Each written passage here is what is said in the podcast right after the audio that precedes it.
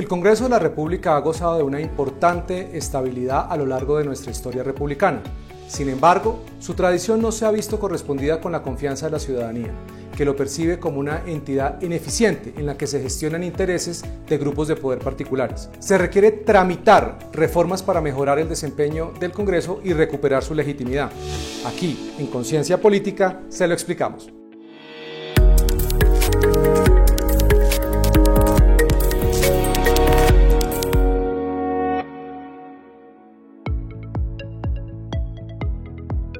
En Colombia, el 64% de las personas considera a los miembros del Congreso como las personas más involucradas en hechos de corrupción. La lista de reparos es amplia. Los colombianos piensan que hay falta de capacidad técnica y de pertinencia en su producción normativa. También consideran que hay gran ausentismo por parte de los congresistas y una gran desconexión con el ciudadano. Algunas críticas no necesariamente obedecen a la realidad, en muchos casos son el resultado de un activismo político que busca estigmatizar. El Congreso suele percibirse negativamente frente a los escándalos de corrupción, a pesar de que la mala gestión de los recursos públicos pueda darse en el Ejecutivo Nacional, en las administraciones departamentales y municipales o en otras ramas del poder público como la justicia. Corregir estas deficiencias requiere formular análisis y propuestas a partir de evidencia e información objetiva que permita plantear alternativas para la modernización y el fortalecimiento institucional en aras de mejorar el desempeño democrático. La Fundación Konrad Adenauer ha presentado el trabajo Reformas al Congreso, elaborado por John Mario González y Carlos Ariel Sánchez. En este estudio se presentan una batería de propuestas para el debate. En primer lugar, se propone ampliar el periodo de sesiones del Congreso adelantando dos meses el inicio de las sesiones al comienzo del año. Así, el primer periodo de la legislatura se mantendría entre el 20 de julio y el 16 de diciembre y el segundo periodo iniciaría el 16 de enero y finalizaría el 20 de junio.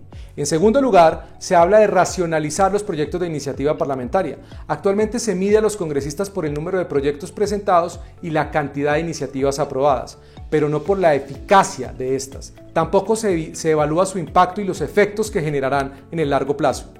Entre julio de 2019 y junio de 2020 se aprobaron 69 normas en el Congreso, entre ellas 5 reformas constitucionales, es decir, en promedio cada 5 días se aprueba una nueva ley.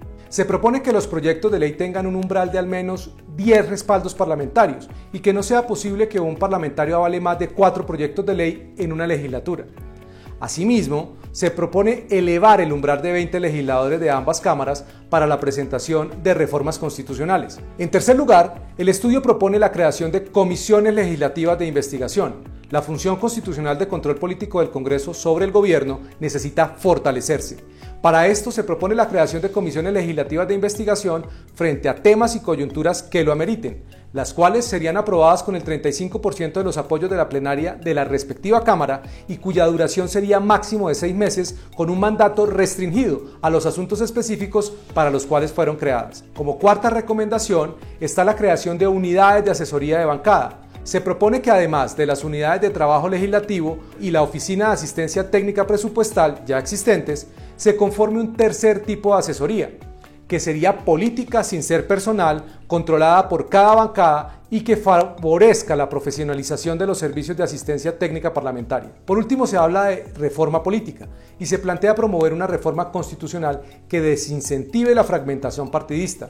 Esto quiere decir que se propone una reforma restringida a los elementos del sistema electoral, es decir, la combinación del tamaño de las circunscripciones electorales, el umbral, la organización de la lista y la fórmula de conversión de votos en escaños. Desde luego, todas estas iniciativas deberán debatirse a profundidad para garantizar un sistema electoral competitivo, abierto, transparente y eficiente y no diseñado para beneficiar a determinados partidos o grupos políticos. Debilitar al Congreso y a las instituciones de la democracia representativa es el camino a los populismos autoritarios. He decidido disolver el Congreso de la República. Por eso es urgente tomar acción para fortalecer al Congreso, recuperar la legitimidad y la confianza ciudadana y reforzar el sistema de equilibrio de poderes. Nos vemos el mes que viene con más conciencia política.